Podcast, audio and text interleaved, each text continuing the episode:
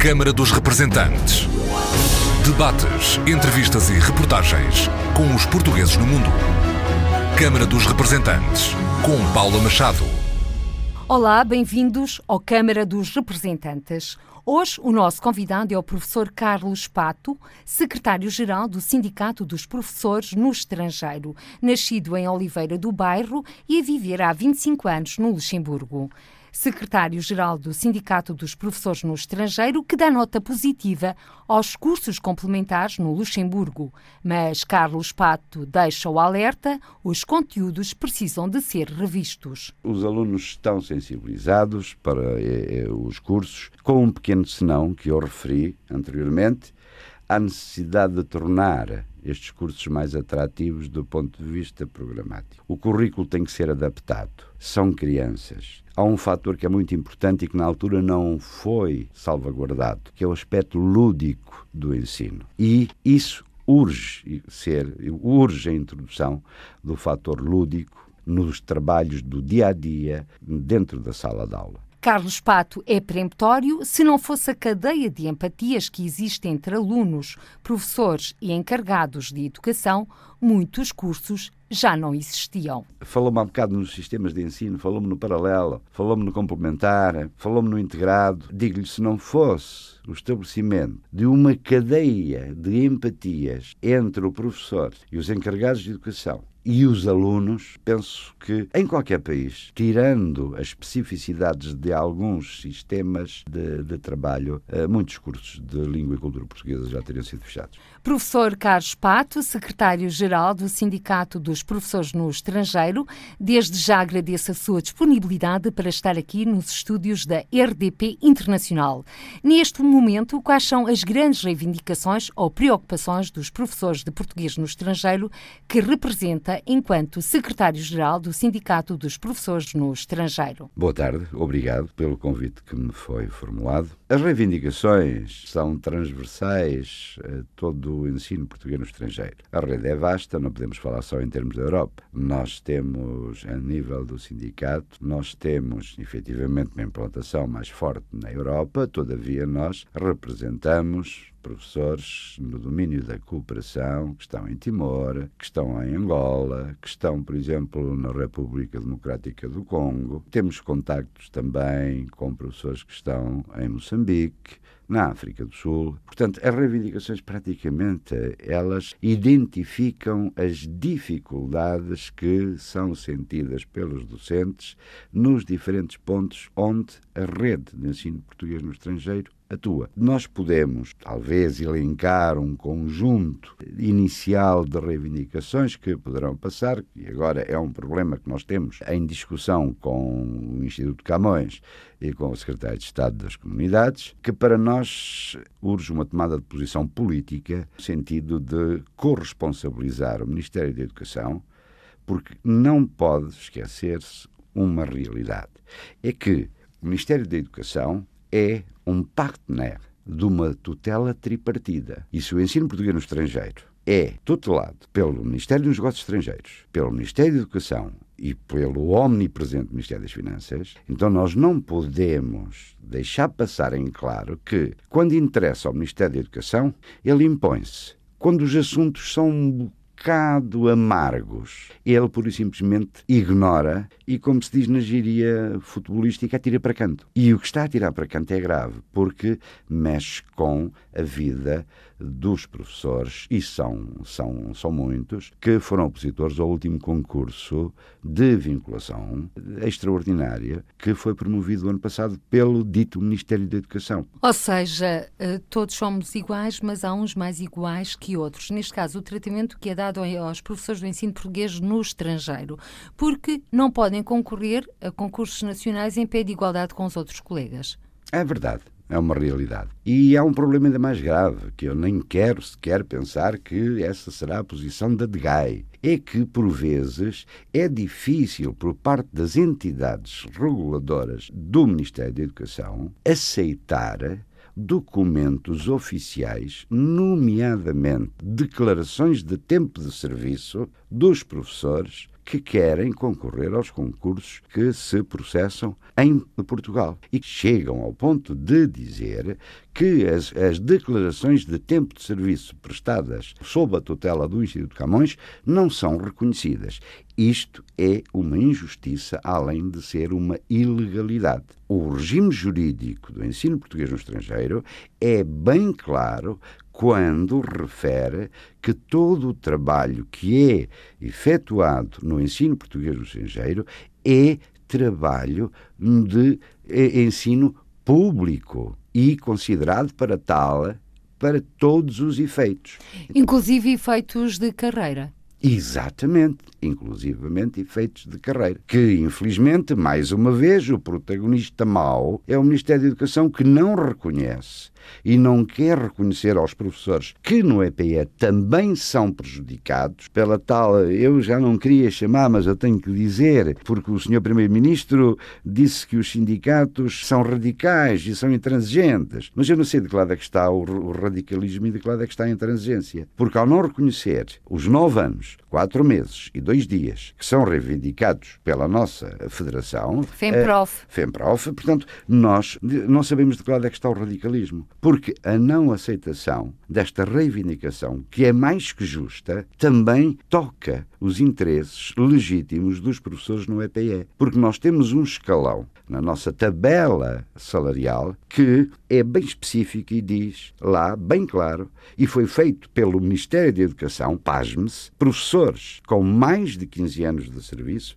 e com menos de 15 anos. E nós temos professores que já estão, como se diz na tropa, a marcar passo. Vários anos que pensavam que o governo português honraria a palavra conforme estava estipulado no Orçamento de Estado de 2018 e que iria efetivamente reconhecer o tempo de serviço, todavia não o fez. O tal radicalismo e intransigência é do governo português, é do senhor Ministro da Educação, e isso leva a que os professores que poderiam ser recolocados, e o Instituto Camões tem conhecimento disso, o seu presidente do Instituto Camões sabe disso, manifesta a abertura para repor a injustiça que se verifica. O seu secretário de Estado das Comunidades tem perfeito conhecimento disso também. E é uma pessoa que manifesta, nós, felizmente, temos um relacionamento institucional bom, com base no diálogo, com base na colaboração e queremos mantê-lo. Todavia, a outra parte, o Ministério da Educação, com o radicalismo e a intransigência que lhes são característicos, estão a prejudicar todos os dias, todos os meses e há anos a progressão dos professores que estão no ensino português no estrangeiro. Tal como estão a prejudicar uh,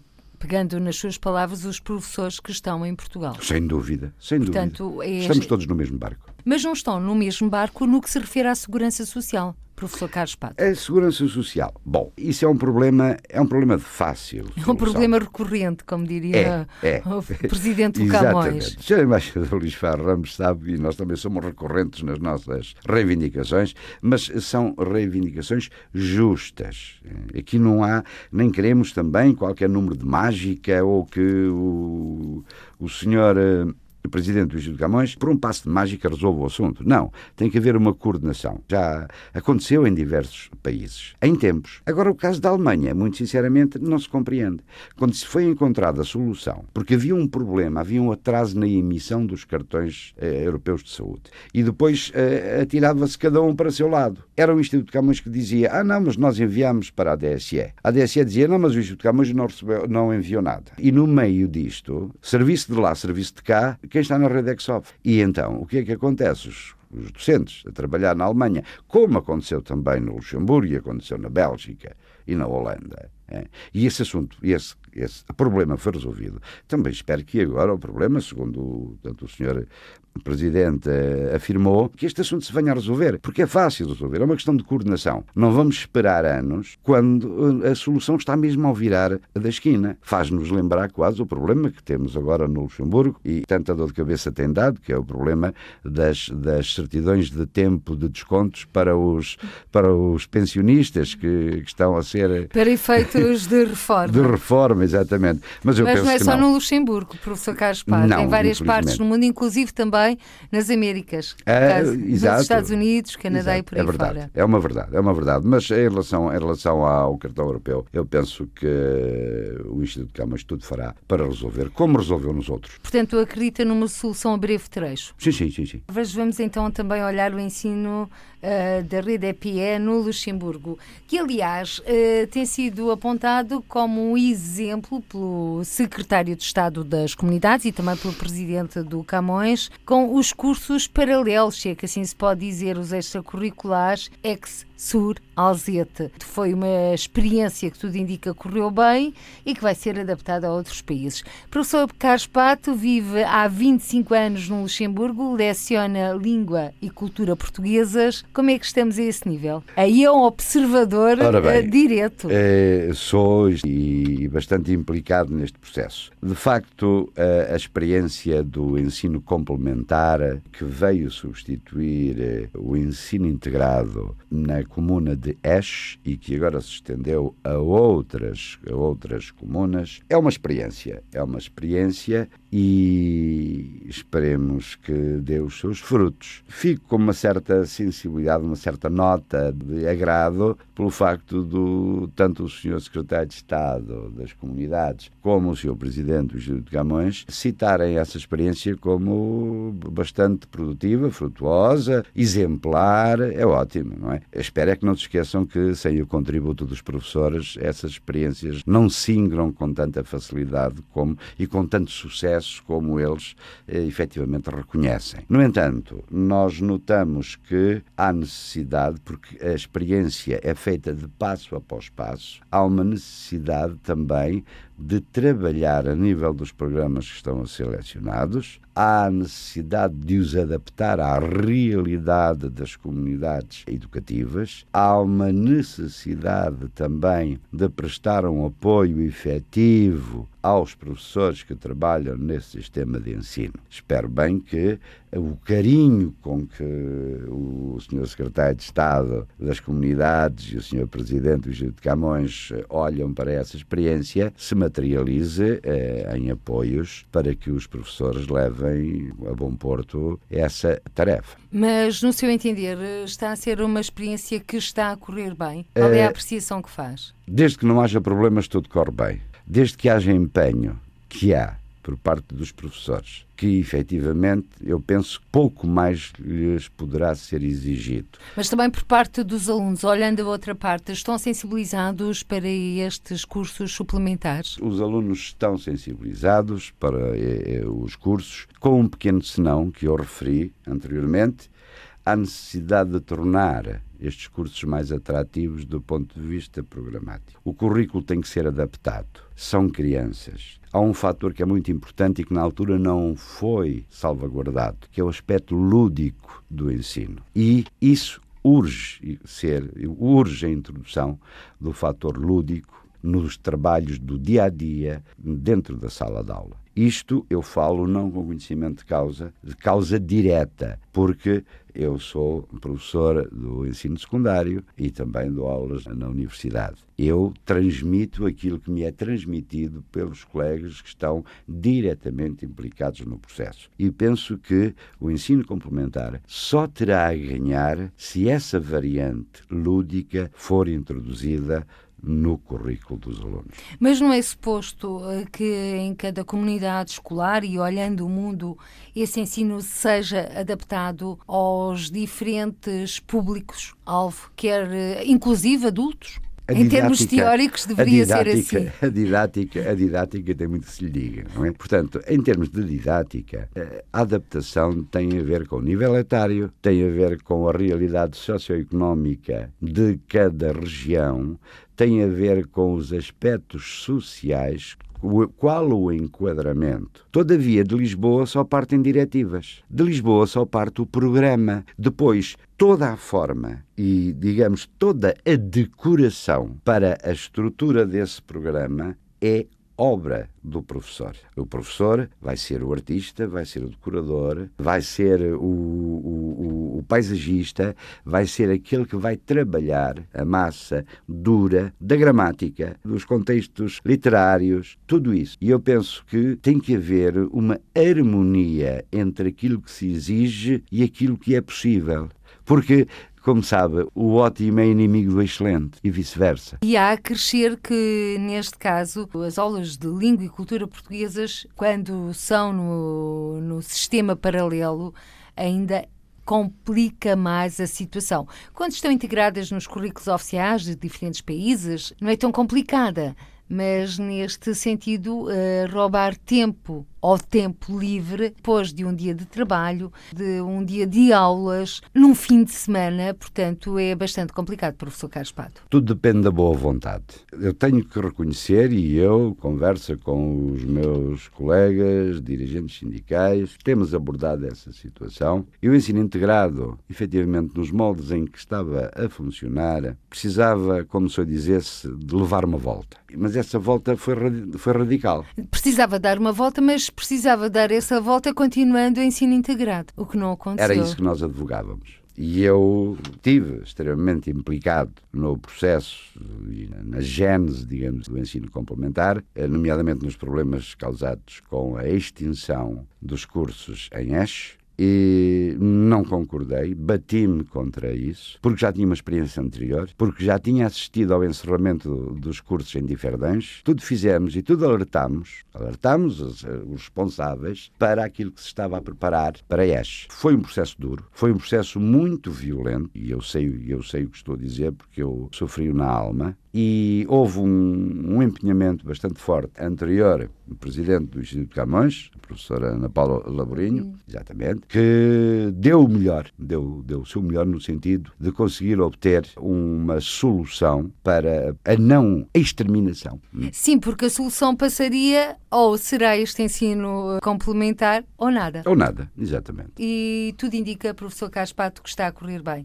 Sim. E olhando ou ouvindo as suas palavras de há pouco sobre o professor, o trabalho de ter de ser o ensinador de um programa no terreno, sente que neste momento há uma maior valorização do papel ou do trabalho do professor de português no estrangeiro? Se quer que lhe diga, nunca nenhum professor me veio mostrar nenhuma carta de reconhecimento da tutela. Mas sente que, por exemplo, nos discursos oficiais já uma referência a este trabalho que é desenvolvido e é tão importante, tanto mais que a língua portuguesa está na moda e Portugal também. Está na moda, sem dúvida. Não posso dizer que não tenha tido já algumas palavras de apreço vindas do Secretário de Estado da, das Comunidades, mas também é recíproco o tratamento, porque nós também, enquanto Está a sindicato... falar de José Luís Carneiro, Exatamente, exatamente. Porque também é recíproco, porque nós, quando conseguimos, do ponto de vista político, a resolução de problemas que merecem o nosso reconhecimento, nós também somos os primeiros a manifestá-lo e a dizer que a mostrarmos, de certo modo, reconhecidos pela atitude do político. Porque muitas vezes os políticos of eh, oferecem este mundo e o outro, e vem aí agora aí o tempo das ofertas, não é? E, mas Porque depois... estamos eh, em ano de eleições, temos as eleições europeias em maio e as legislativas a 6 de outubro deste ano, em que recordo, já agora aproveitando a talho de foice, que os portugueses residentes no estrangeiro podem eleger quatro deputados, dois pelo Círculo da Europa e dois pelo Círculo fora da Europa, numa altura em que o licenciamento automático já está a vingar e também houve uma mudança da lei em que os binacionais, neste caso dos, dos referidos círculos, também já se podem candidatar a estas eleições por estes círculos. Esta parte, professor, julgo que também é um dos temas abordados nas aulas, a questão da cidadania. A cidadania é um tema que está sempre presente em qualquer aula e na boca de qualquer professor. Porque uma coisa é ensinar e outra coisa é educar. As duas complementam-se. E então há aqui uma questão muito simples. Eu penso que qualquer encarregado de educação, qualquer pai ou qualquer mãe, quando confia a um professor, o filho ou a filha, está também a pedir ao professor que transmita ideias, conceitos de cidadania, de civismo, de educação, de disciplina. Porque o professor não pode ser só um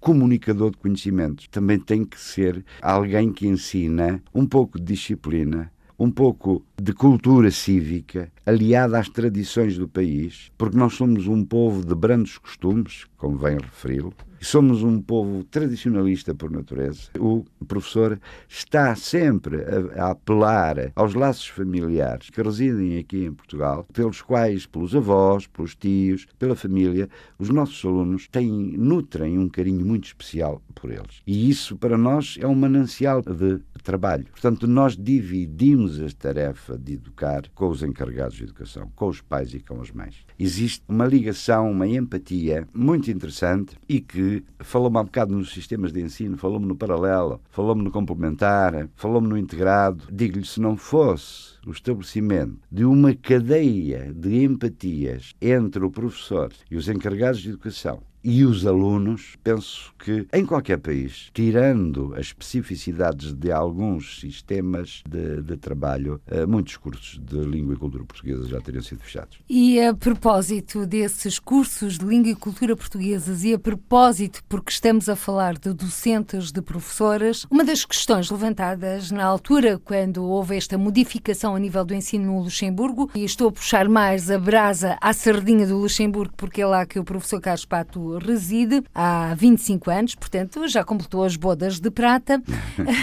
a questão é que se falou também de discriminação entre docentes. É... E esse é um ponto uh, que muitas vezes não é tão referido. Essa discriminação existiu entre professores portugueses e luxemburgueses ou não? Às vezes as pessoas têm um certo receio em utilizar eh, palavras fortes. Eu também tenho esse receio. Eu vou mais para a não aceitação.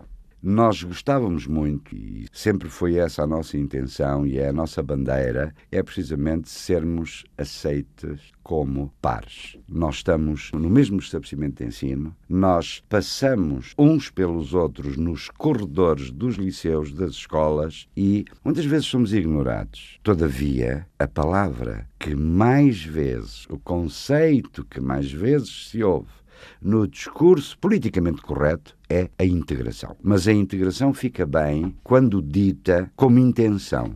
Não se vê na prática, na realidade. E eu já vivo no Luxemburgo há 25 anos. Mas porquê que não se uh, reflete essa integração do discurso político na prática? Interessante, a sua pergunta tem toda a cuidado. Se efetivamente houvesse uma integração, houvesse uma aceitação, houvesse uma identidade de nível de vida, em que as oportunidades do professor português fossem iguais, semelhantes às do professor luxemburguês, talvez aí fôssemos reconhecidos como par. Porque não nos podemos esquecer que nós trabalhamos para Portugal, nós somos pagos por Portugal, Portugal eh, passou e tem passado e continua a passar as dificuldades do ponto de vista económico eh, que todos nós conhecemos e já que me fala no Luxemburgo, eh, nós vivemos no país mais rico do mundo.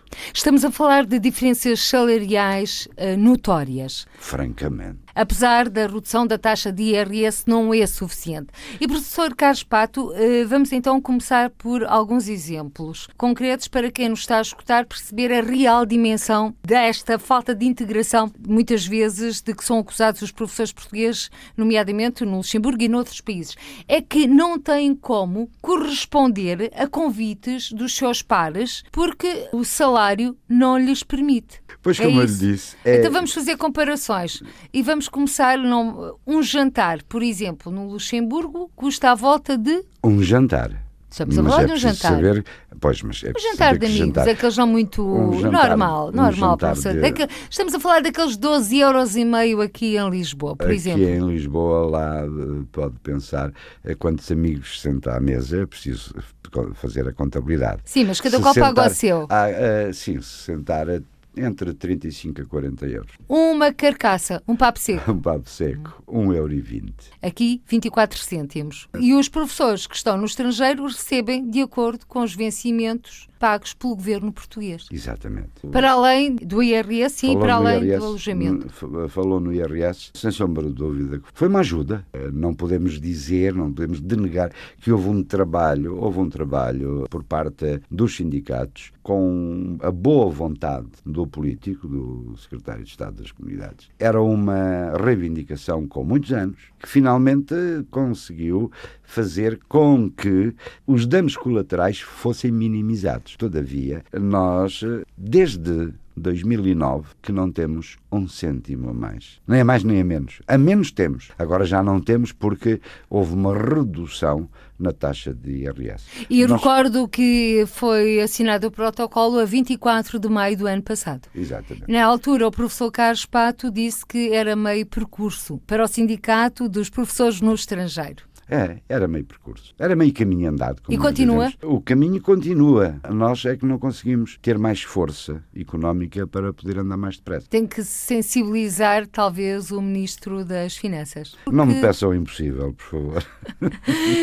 não lhe peço o impossível, mas vamos falar de outros assuntos Sim. que são bem possíveis. À conversa com o Presidente do Camões, o Embaixador Luís Fair Ramos, fez questão de referir que este ano era um ano em que se celebravam duas efemérides muito importantes para o ensino português no estrangeiro: os 90 anos deste ensino além fronteiras e os 40 anos da rede EPE, que nasceu em 1979. Duas datas marcantes. Professor Carlos Pato, em 1979 já era professor?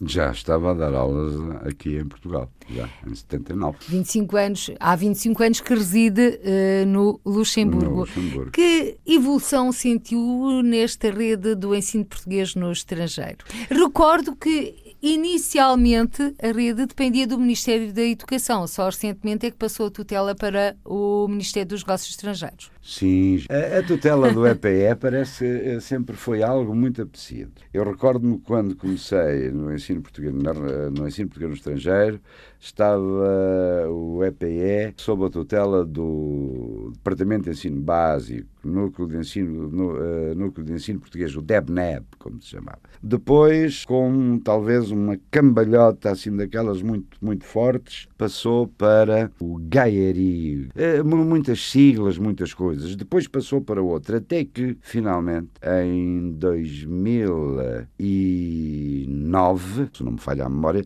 já são muitos anos também, então passou para a tutela do Instituto Camões, Ministério dos Negócios Estrangeiros, que foi depois por delegação de competência, passou para a Secretaria de Estado das Comunidades Portuguesas e então foi aí que o Instituto Camões, Instituto da Cooperação e da Língua, nós é que, pronto, como aqui as siglas proliferam, é o ICA. E é interessante que quem procedeu a essa mudança toda foi a professora Ana Paula Labrinho, que acompanhou toda a evolução ao longo destes 10 eh, anos. 40 anos não são simétricos. Há diferenças em termos da implementação da rede. Mas com 25 anos de Luxemburgo a ministrar língua e cultura portuguesas no ensino básico, já o disse, também no ensino universitário e olhando bem de perto enquanto dirigente sindical todas estas mudanças, que apreciação faz? É positiva se tomar por base o empenho e o desempenho dos meus colegas. É muito positivo. E quanto a objetivos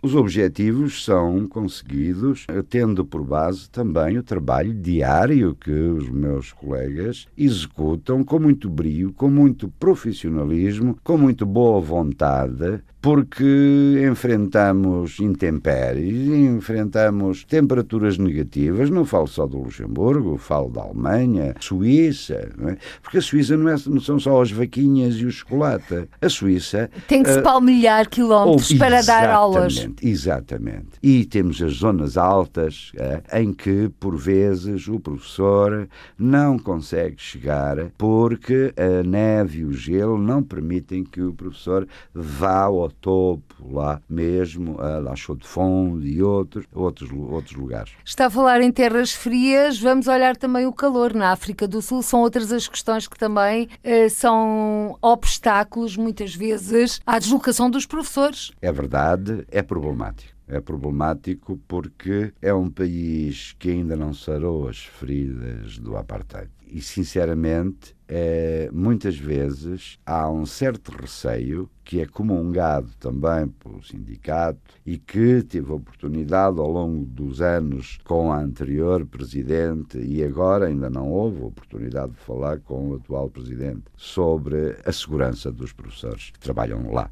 E nós sabemos quão difícil. E para aliar a dificuldade e a insegurança, ainda temos problemas, porque a África do Sul, como é um país com características muito específicas, muitas vezes é prejudicado. E digo isto com alguma reserva, porque o prejuízo é muito relativo com as variações cambiais. Portanto, há necessidade de se pensar na remuneração que é prestada aos docentes eh, na África do Sul, na, na, na Suazilândia e na, portanto, naqueles três países onde o EPS está, porque não basta só a insegurança, também a falta de, de um incentivo económico que lhes permita sair de casa e dobrar uma esquina sem ter medo. E isso é muito, isso é muito importante. E eu presto a minha homenagem e valorizo muito o trabalho dos professores, dos meus colegas que trabalham na, na África do Sul, porque são inúmeros os riscos e um problema também, e convinha, por isso, porque eu não ponho a tónica só no lado económico, é que se um professor não for bem remunerado, em termos de custo, o sistema de saúde sul-africano é extremamente caro e é extremamente caro. Não há uh, Serviço Nacional de Saúde. As pessoas têm que recorrer ao privado e o professor não ganha o suficiente para cuidar da sua própria saúde. Sinceramente, sacerdócio está bem, mas sacrifício assim, quase total, não está bem. E agora, professor Carlos Pato, quem é Carlos Pato, o secretário-geral do Sindicato dos Professores no Estrangeiro.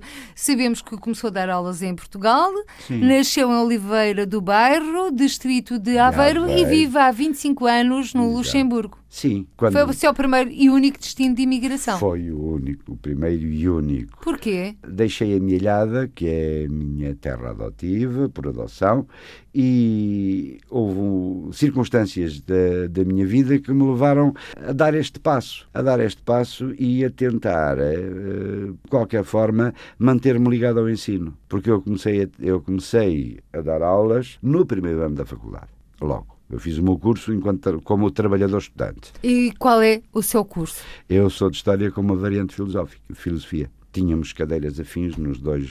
É, como eu disse, 64 anos já, não é? Portanto, eu não apanhei o. não apanhou Bolonha. O ministro Veiga Simão. Não, não, não, não, não, não. Teve que completar a licenciatura. Não, não. Sem mestrado não, integrado. Não, já estava. Uh, tive que fazer estágio. É interessante, fui fazer o estágio pedagógico com quase 12 anos de serviço, a profissionalização e exercício. Portanto, se vícios tinha, vícios mantive. E se aperfeiçoei alguma coisa, tirei, tirei os meus dividendos. De maneira que, quando fui para o Luxemburgo, concorri à contratação local. Foi o meu lado aventureiro que falou mais alto eh, e fui. Fui, estabeleci um. Tinha um prazo pré-estabelecido de 5, 6 anos, e como eu lhe disse no início, uh, estranha-se e entranha-se. E acabou por ficar apaixonado por terras do grão-ducado? Uh, gosto de viver no, no Luxemburgo. Sinto-me bem. Gosto do trabalho que faço. Gosto dos meus alunos. Gosto dos pais e das mães dos meus alunos. Estou integrado na comunidade portuguesa do Luxemburgo. Está mesmo integrado, Ai, à sem séria. Sem sombra de dúvida, sem sombra de dúvida. Frequento de vez, portanto, ao fim de semana, eh, uma associação de portugueses, onde se come muito bem, onde se fala de Portugal muito bem. E gosto, gosto de viver eh, eu, eu, gosto da, da disciplina QB, gosto da liberdade QB, gosto muito da segurança, sinto-me seguro no, no Luxemburgo. Tenho a sorte, tenho a felicidade de trabalhar em instalações, instalações de luxo. Portanto, o liceu onde eu trabalho é excelente. Qual é? É o Liceu Ateneu. A faculdade é nova, gosto também. Eh, no entanto, já que gosto tanto das instalações, tenho que deixar aqui uma palavra para as condições em que, muitas vezes, uh, os meus colegas têm de trabalhar. E isso também era algo que devia, devia ser reportado às autoridades. Está muito melhor. São 20, 24 anos, está muito melhor agora porque, como lhe disse, eu tenho uma experiência em um pouco tudo. Eu passei pelo ensino integrado, eu passei para ensino integrado, eh, ensino integrado nível eh, A1, crianças, depois passei pelo Liceu Técnico de Ettelbruck durante durante 4, 5 anos. Estive 5 anos no Liceu Clássico de Esternac. Depois vim para o Liceu Atené de Luxemburgo e, e lá estou. E, e espero por lá ficarem durante mais um tempo. E como é que começa a sua aventura no sindicalismo, professor Carlos Pato? É. Agora é secretário-geral do Sindicato dos Professores no Estrangeiro, afeto